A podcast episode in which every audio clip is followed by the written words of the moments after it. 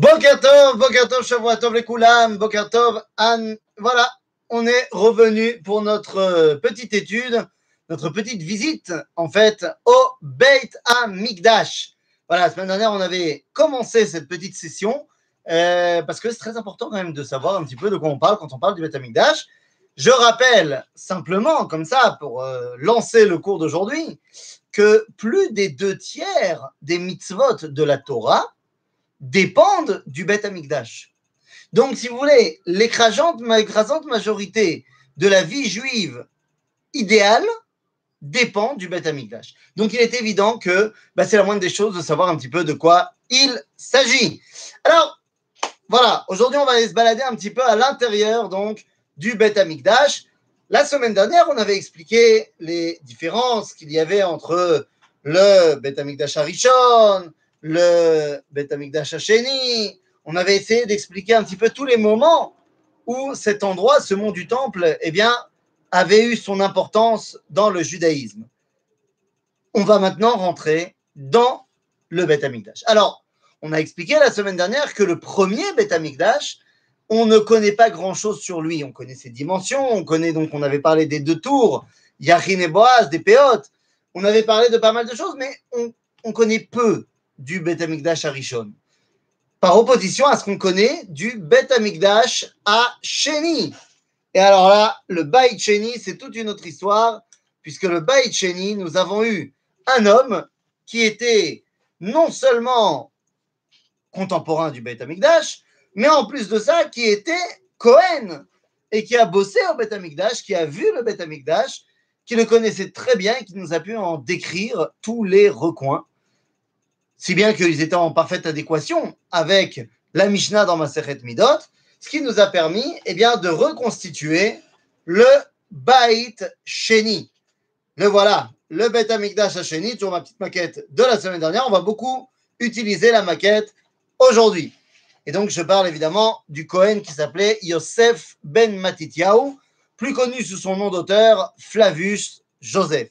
Alors, Maintenant, sans plus attendre, rentrons au Betamikdash. Alors, on va réutiliser la maquette dans deux secondes, mais avant de rentrer dans le Betamikdash, on se rappelle, petite, petit, petit rappel, hop là, au Betamikdash, vous vous rappelez, quand on parle du deuxième temple, du Bait Sheni, eh bien, nous pouvons avoir cette image, cette image du Machon Amikdash. Voilà, vous pouvez voir l'image ici. Je vais essayer de tourner un tout petit peu la caméra histoire que. Voilà. Donc, vous avez cette image ici du Bet Amikdash à Sheni. Et on avait expliqué donc la semaine dernière qu'en fait, toute cette partie-là, toute cette esplanade, on va de l'autre côté également, eh bien, c'est le mont du temple, c'est Har Abayit. Il y a une Gdusha particulière au Har Abayit, bien évidemment. On parlera de la Kedusha certainement dans le prochain cours. Mais comprenez bien que dans cette zone-là, tout le monde y vient. Quand je dis tout le monde, c'est juifs comme non-juifs. Les escaliers qui permettent d'arriver au Mitram, euh, on va dire à, la zone du Beth Amikdash, sont par là. OK? L'entrée du Beth Amikdash se fait par le côté. Je vais vous les montrer ici même, sur une autre image. Voilà. Vous avez donc ici le Beth Amikdash vu de derrière, et on peut voir ici, ok Qu'est-ce qu'on peut y voir ici, de ce côté-là? Eh bien, c'est, alors, on va voir si vous avez bien compris de quoi il s'agit. Là, nous sommes dans le Kotel à Maharavi. Oui, c'est le mur occidental. Là où j'ai mon doigt, c'est le Kotel que nous connaissons aujourd'hui. C'est ça le Kotel que nous connaissons. Quand vous allez vous balader dans les minarotes à côté, dans les tunnels du Kotel, eh bien, en fait, vous, allez vous balader tout le long de ce mur occidental. Donc, si ici, il s'agit du mur occidental, eh bien, ici, c'est le mur sud, là-bas, le mur oriental, et ici, le mur nord. Dans ce mur sud, eh bien, vous pouvez voir ici et là deux entrées. C'était les portes qu'on appelait Sha'are Khulda, les portes de Hulda. Alors, deux explications pourquoi Hulda. Soit parce que Hulda, ça veut dire un, un, rat, euh, en hébreu. Donc, soit parce qu'en fait, quand tu rentrais dans ces portes-là, tu n'arrivais pas à l'endroit, c'était pas une porte simplement où tu rentres dedans. Tu rentrais, en fait, tu arrivais dans un système de galerie qui petit à petit te faisait monter vers la lumière et te faisait arriver dans cette esplanade extraordinaire. Et donc, bah, tu avais l'impression d'être comme un rat qui monte la à la lumière. Ou alors, et c'est un petit peu plus positif, tout simplement parce que ces portes-là font face à l'endroit où est enterrée Hulda Anevia, la prophétesse Hulda de l'époque du premier temple de Yoshiyahu Melech Yehuda. Alors pourquoi c'est interdiction de monter si des zones sont permises? C'est très grave, ces interdictions. Alors j'ai dit, pour le moment, on ne parle pas de la aujourd'hui. Est-ce qu'on a le droit Est-ce qu'on n'a pas le droit? Ça, on en parlera très certainement la prochaine fois. Là, pour l'instant, je veux simplement qu'on se base sur la visite de ce qu'il y avait. Après, de comment est-ce qu'on se comporte aujourd'hui, on verra la prochaine fois. D'accord? Begitzour, donc voilà comment on rentre au Beth Amikdash. Mais comme je l'ai dit, quand tu as passé les portes, je remontre l'image, lorsqu'on a passé les portes de Sha'are Khulda, on n'est pas encore dans le Beth Amikdash. On arrive simplement ici, dans la grande esplanade. Alors je ramène voilà, cette image. On arrive seulement ici. Vous voyez ces petites sorties dans le sol. C'est bien par là que les gens rentrent au Beth Amikdash. Alors, il y a tout de même une petite, euh, petite chose à développer à ce niveau-là c'est que lorsqu'on arrive dans ces portes-là, Sha'are Khulda, comme on a dit, eh bien, en fait, il y a deux systèmes de portes. On ne peut pas le voir très bien ici, simplement parce que bah, l'image est quand même assez éloignée, mais il y a deux systèmes de portes, ici et là. En fait, il y a des portes quand on est face à l'édifice, on est donc face au côté sud, eh bien, vous avez d'un côté trois portes et de l'autre deux portes. Alors, qu'est-ce que c'est que cette histoire-là? Eh bien, on ne rentre pas n'importe comment au Beth Amikdash. D'ailleurs, les escaliers qui menaient à ces portes-là, escaliers d'ailleurs qu'on peut voir aujourd'hui lorsqu'on va euh, visiter les fouilles du centre Davidson, on peut même arpenter ces marches qui étaient les marches tout simplement qui nous permettaient de monter au Beth Amikdash, eh bien on se rendra compte que les marches sont un petit peu bizarres, puisqu'il y a à chaque fois deux petites marches, une grande marche, deux petites marches, une grande marche, deux petites marches, une grande marche. Qu'est-ce que cela veut dire? Eh bien, ça veut dire que tu ne peux pas courir. Tu ne peux pas courir pour monter au Beth Amikdash, sinon tu vas te casser la figure. L'idée, c'est que lorsqu'on monte au Beth Amikdash, on est plein de doucha, de yira, léat, léat. C'est pas un truc on y court. Et donc, on arrive devant les portes. On ne peut pas aller n'importe comment. Allez-y, je rentre par là, je rentre par là, on s'en fiche. Non. Il y a ben, un ordre. En fait, c'est très simple. Là, sur la gauche, on a le système des deux portes. Sur la droite, on a trois portes. On peut voir d'ailleurs les vestiges de ces portes aujourd'hui encore, quand on va toujours donc au, centre Davidson. Eh bien, sur les deux, ah, dans l'entrée des deux portes, c'est par là qu'on rentre. Par les trois portes, c'est là qu'on ressort. Comme ça, il y a un système de, de, bah, de, sens et les gens ne se marchent pas dessus. C'est particulièrement important pendant les jours de fête, pendant Sukkot, Pessah, Shavuot, où il y a plein de monde qui arrive. Donc comme ça, on ne s'en mêle pas les pinceaux. Ceci étant, dans la zone des trois portes, dans la porte du milieu, eh bien, il y a quand même une sorte de personne qui va emprunter cette porte du milieu des trois portes, là où les gens sortent. C'est qui? Je dire, Mishnah, c'est la personne qui a vécu un drame, la personne qui est endeuillée eh bien, si elle veut venir au Beth Amikdash, elle utilisera la porte du milieu des trois portes. Pourquoi? Eh bien, pour que toutes les personnes qui sortent et la rencontrent, eh bien, lui disent que la personne, que celui qui a fait résider son nom dans cette maison, t'emmène le réconfort. Et donc, une fois qu'on a pénétré dans l'esplanade, évidemment, comme j'ai dit, on est émerveillé de la grandeur de l'édifice. On parle donc d'un bâtiment énorme. Je rappelle les chiffres près de 13 ans pour le construire, près de 20 000 ouvriers. Truc de malade, monsieur Hérode. Et donc, bah, une fois qu'on a pénétré là-dedans, eh bien, on va pouvoir rentrer au Beth Amikdash. Mais attention, pas tout de suite. Avant de rentrer au Beth Amikdash, eh bien, je vous montre ici sur une autre illustration. Avant de rentrer au Beth Amikdash, Mamash, avant de rentrer, rentrer, eh bien, il y a des gens qui sont dehors. Alors, je cherche mon illustration, évidemment. Ça aurait été mieux que je me fasse des marque-pages, bien sûr, mais sinon, ça aurait été trop facile. Nounou. Hop là, hop là. Je ne vais pas le retrouver, évidemment, sinon ça ne sera pas drôle. L'homme est chané, l'homme chané. Je n'ai pas trouvé l'illustration, je vais la retrouver à un moment donné.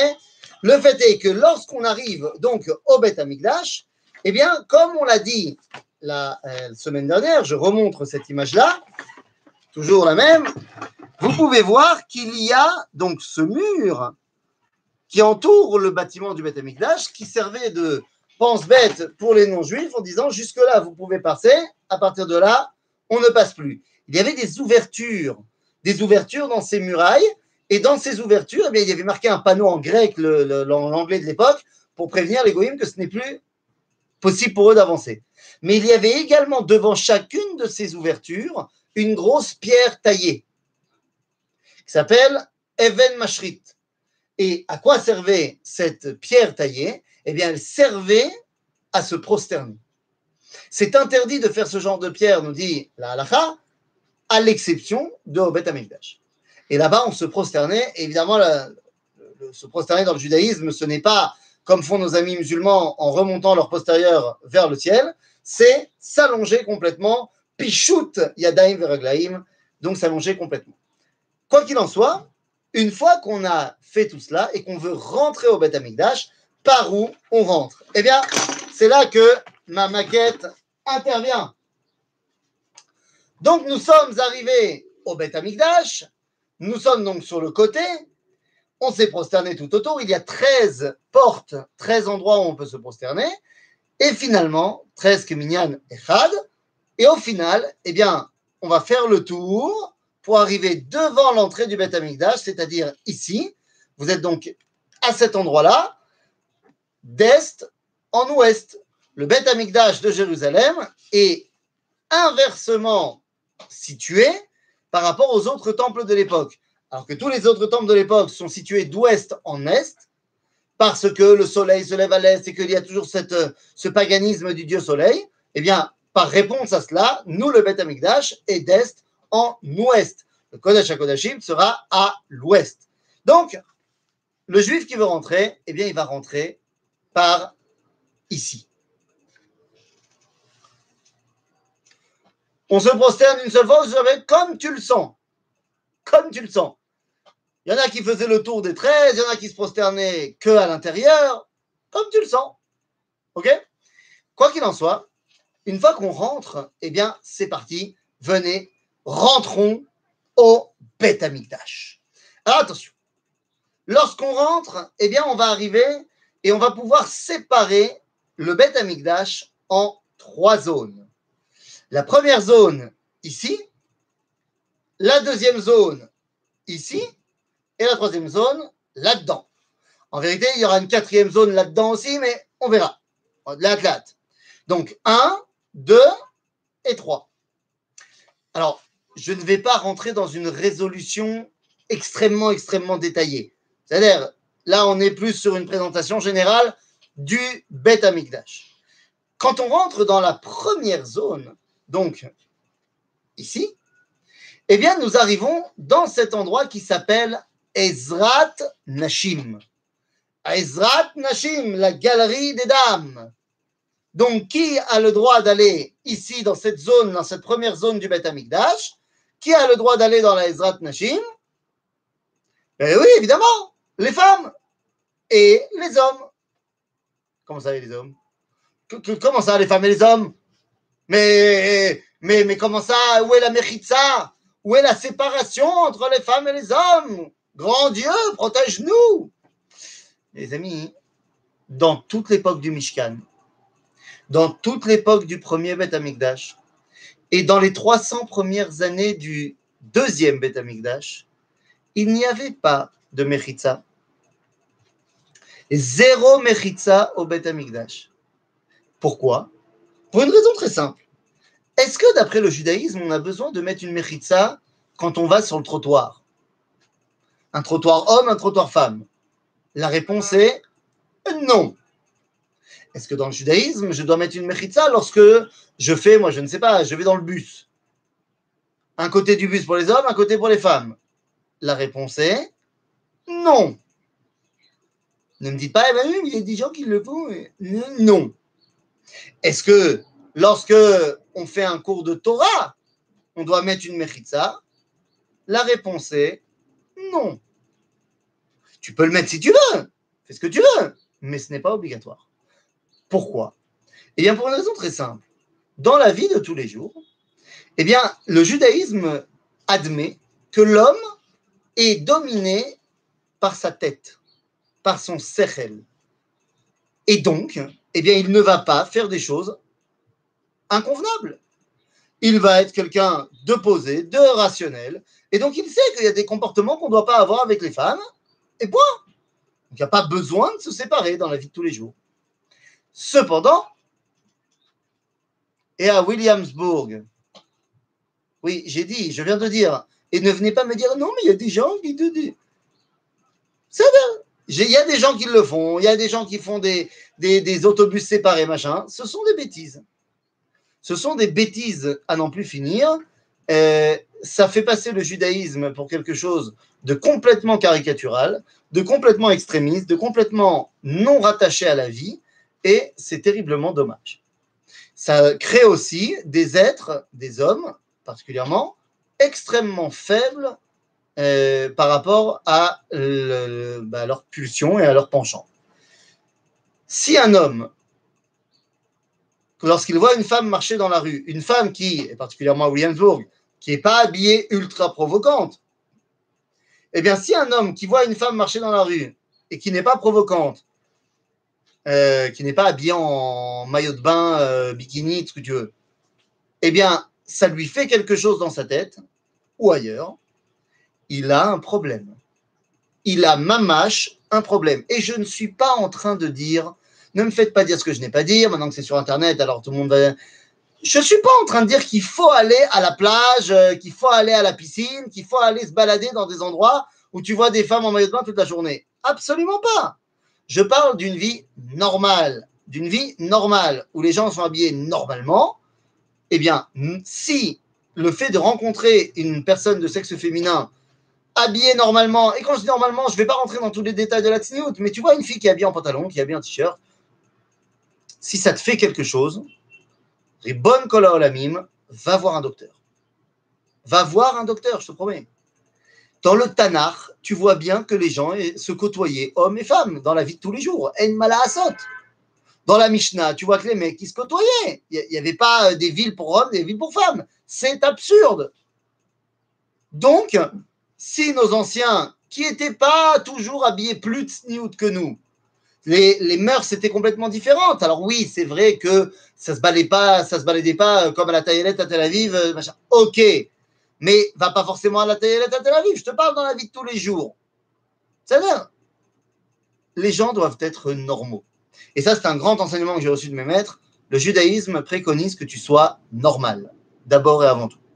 Donc, dans le Beth Amikdash, il n'y pas de mechitza. Alors, je répète, dans la vie de tous les jours, il n'y a pas besoin de mechitza. Quand est-ce qu'il y a, oui, besoin de mechitza d'après la halakha? Eh bien, c'est lorsque ta tête n'est plus aux commandes de ton corps.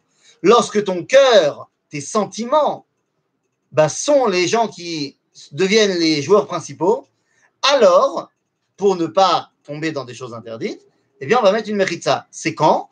Eh bien, d'après la halakha pure et simple, il n'y a que deux moments. La tfila, parce que nous dit la Gemara que la tfila, c'est avoda chez Balev, et pendant les enterrements. Où là, évidemment, je n'ai pas besoin de t'expliquer pourquoi les sentiments jouent des heures supplémentaires. Donc, dans ces moments-là, tu mets une mechitza. Tu vas me dire, au Bet Amikdash, alors pourquoi est-ce qu'il n'y a pas besoin dans un cours de Torah? Parce que dans un cours de Torah, c'est Shilton à Torah, Sechel. Tu vas pas, en en milieu d'une étude de Torah, commencer à faire des mots doux à une, jeune fille. Absolument pas. Donc, lorsque le sentiment joue des heures sup, là, on met une séparation. La question, donc, revient, retentit. Tu arrives au Beth Amikdash, tu es complètement euh, sentimental. Alors, pourquoi il n'y aurait pas besoin d'une Mechitza Pas shoot. Parce qu'il y a Mechitza là où il y a le Yetzerara, qui peut te faire tomber. Le Beth Amikdash, il y a la Shrina là où il y a la shrina, la présence divine, eh bien, il n'y a pas de Yetzerara. Donc, lorsqu'il n'y a pas de Yetzerara, il n'y a pas de raison d'avoir une Mechitza. En d'autres termes, dans le Mishkan, il y avait la présence divine, pas de séparation. Dans le premier Beth Amikdash, présence divine, pas de séparation. Et dans toute la première partie du deuxième temple, et ce jusqu'à la mort de Shimon Hatzadik, eh bien, il y avait, même encore après d'ailleurs, il y avait la présence divine. Alors, jusqu'à la mort de Shimon Hatzadik, c'était la présence divine au top. Après, petit à petit, ça s'est descendu. Dieu a retiré petit à petit sa présence. Et une centaine d'années avant la destruction du Beth Amikdash, eh bien là, on peut dire qu'au au temple, il n'y avait pas vraiment de shrina. Bah, à la limite, une tonnette, euh, pas du tout de compétition. Et donc à ce moment-là, nous dit la Gemara Mazaretsuka, Kun Gadol, qu'ils ont mis en place la Mechitza et que au moment de Simchat Bet Shoeva, c'est-à-dire au moment des grandes rencontres, des grands rassemblements, eh bien les femmes montaient à l'étage ici. C'est ça qui servait de Mechitza à l'époque. Mais dans un cas idéal du Beth Amikdash, il n'y a pas de Mechitza. Dans la Ezrat Nashim sont présentes et les femmes et les hommes, bien sûr. Alors qu'est-ce qu'on vient y faire? On vient ressentir la Gdusha. Baezrat Nashim, qu'est-ce qu'on fait? Rien de spécial. Mais on ressent la Kedusha et on vient écouter. On vient écouter les Lévi'im qui sont sur ces escaliers. Et sur ces escaliers, les Lévi'im vont chanter. Chanter les fameux Shir Ama'alot. Alors, je mets la caméra devant. Vous savez, Ma'ala en hébreu, ça ne veut pas dire quand on dit Shir Amalot, dans les traductions, il y a marqué quantique des degrés. Ça veut rien dire, quantique des degrés. Comment on dit un ascenseur en hébreu? Ma'alit. Ma'ala, c'est un autre mot pour dire madrega. C'est un escalier. Shir à Ma'alot, ce sont les chansons qu'on chante sur les escaliers ici. Maintenant, combien il y a de Shir Ma'alot dans le Teilim Il y en a 15. C'est pourquoi il y a ici 15 escaliers. Et chaque jour, les Lévim chantaient les 15 Shira Amalot et petit à petit, ils montaient dans les escaliers. C'est-à-dire, dans cette Ezrat Nashim, eh bien, vous pouvez voir qu'il y a quatre petites euh, euh, chambres, enfin, petites chambres, pas petites, quatre chambres, des leshachot, des, euh, on va dire, des bureaux. Un bureau de quoi? Eh bien, ça dépend. Il y a le bureau des bois, l'ishkata etzim, c'est là où on entreposait tous les rondins de bois qui servaient à ben, l'entretien du feu du misbeach. Il y a également l'ishkata shemanim, le bureau de l'huile, là on entretenait l'huile pour allumer la menorah. Il y a également l'ishkata temeim, à metzoraim, ceux qui sont metzoraim et qui viennent pour se faire purifier de leur lèpre. Et également l'ishkata nezirim, ceux qui viennent terminer leur néziroute, se couper les cheveux et euh, amener un korban au Amikdash. C'est là-bas qu'ils se retrouvaient. Donc ça, c'est ce qu'on appelle la Ezrat Nashim dans cette première partie. Comme on l'a dit, tout le monde, hommes et femmes, peuvent arriver là-bas sans avoir forcément quelque chose à y faire. Il faut, pour, par contre, pour pouvoir pénétrer dans cette zone-là, eh bien, il faut être passé au mikvé. C'est-à-dire qu'il faut avoir un niveau de Tahara qui est celui atteint par l'immersion dans les eaux du milieu. Une fois qu'on a dit cela, une fois qu'on a passé les escaliers, alors on arrive dans une autre partie du Beth Amikdash. Cette autre partie donc du Beth Amikdash, évidemment, vous avez compris, après les escaliers, eh bien nous avons, attendez, hop là, hop là, deux secondes, voilà. Vous pouvez voir ici, je vous le remontre, un peu mieux illustré. Vous pouvez voir ici donc les fameux escaliers. Les fameux escaliers. Et donc, une fois qu'on a passé les escaliers, eh bien, on arrive dans un autre, euh, dans un autre, une autre partie du Beth Amikdash. Cette autre partie du Beth Amikdash, c'est quoi? Hop là, je reprends ma maquette. Nous arrivons donc dans la deuxième partie de notre visite. Nous sommes donc rentrés dans ce qu'on appelle ici la Hazara. La Hazara, c'est quoi? On appelle ça également Ezrat Israël. La Hazara, à ce moment-là, le mikvé ne suffit plus. Pour rentrer dans la Hazara, eh bien, il faut avoir été purifié par les cendres de la vache rousse. On en reparlera. Donc, ça ne suffit pas seulement d'avoir été au mikvé pour rentrer dans la Hazara. Qui rentre dans la Hazara? La Hazara, c'est l'endroit où on fait les corbanotes. C'est l'endroit où on bosse au Beth Amikdash. Pour rentrer là-bas, évidemment les Kohanim, les Lévim, bien sûr, mais également tout Israël, homme ou femme, qui voudrait y amener un korban. Une femme qui va amener son korban, eh bien, peut elle, aussi rentrer dans Ezrat Israël, à condition d'avoir été aspergée par l'essence de la vache rousse, évidemment. Cet endroit-là, donc on a dit, il y a les Kohanim qui bossent, il y a les Lévi'im qui bossent également, et on a dit un juif, un Israël qui va amener son korban, mais il y a également des Israélim qui sont là uniquement pour être là. Qu'est-ce que ça veut dire? Eh bien, vous savez, le peuple juif, qu'il soit Cohen, Lévi ou Israël, eh bien, chaque euh, euh, partie du peuple juif a été séparé en 24 équipes. 24 Mishmarot Keuna, 24 Mishmarot Levia et 24 Mahamadot Israël. Ces équipes-là, eh ont un rôle extrêmement important à jouer, c'est d'être présents lors de leur garde au Beth Amikdash. Tous les Kohanim ne bossent pas au Beth Amikdash tous les jours. Il y a des gardes, sauf pendant les fêtes où là, effectivement, tout le monde vient. Mais dans la vie de tous les jours, il y a des gardes de Kohanim. Voilà, cette famille-là, c'est cette semaine. Pareil pour les Lévi'im. Et pour les Israélim, pareil, parce qu'il faut qu'à chaque fois qu'il y a un korban qui est fait pour le peuple juif, il faut que voit ce korban-là un représentant du peuple juif. Et donc ce représentant du peuple juif, c'est qui? Eh bien, c'est tout simplement Mahamadot Israël. Donc dans cet endroit-là, eh bien, il y a tout le monde. Qu'est-ce qu'on peut y trouver?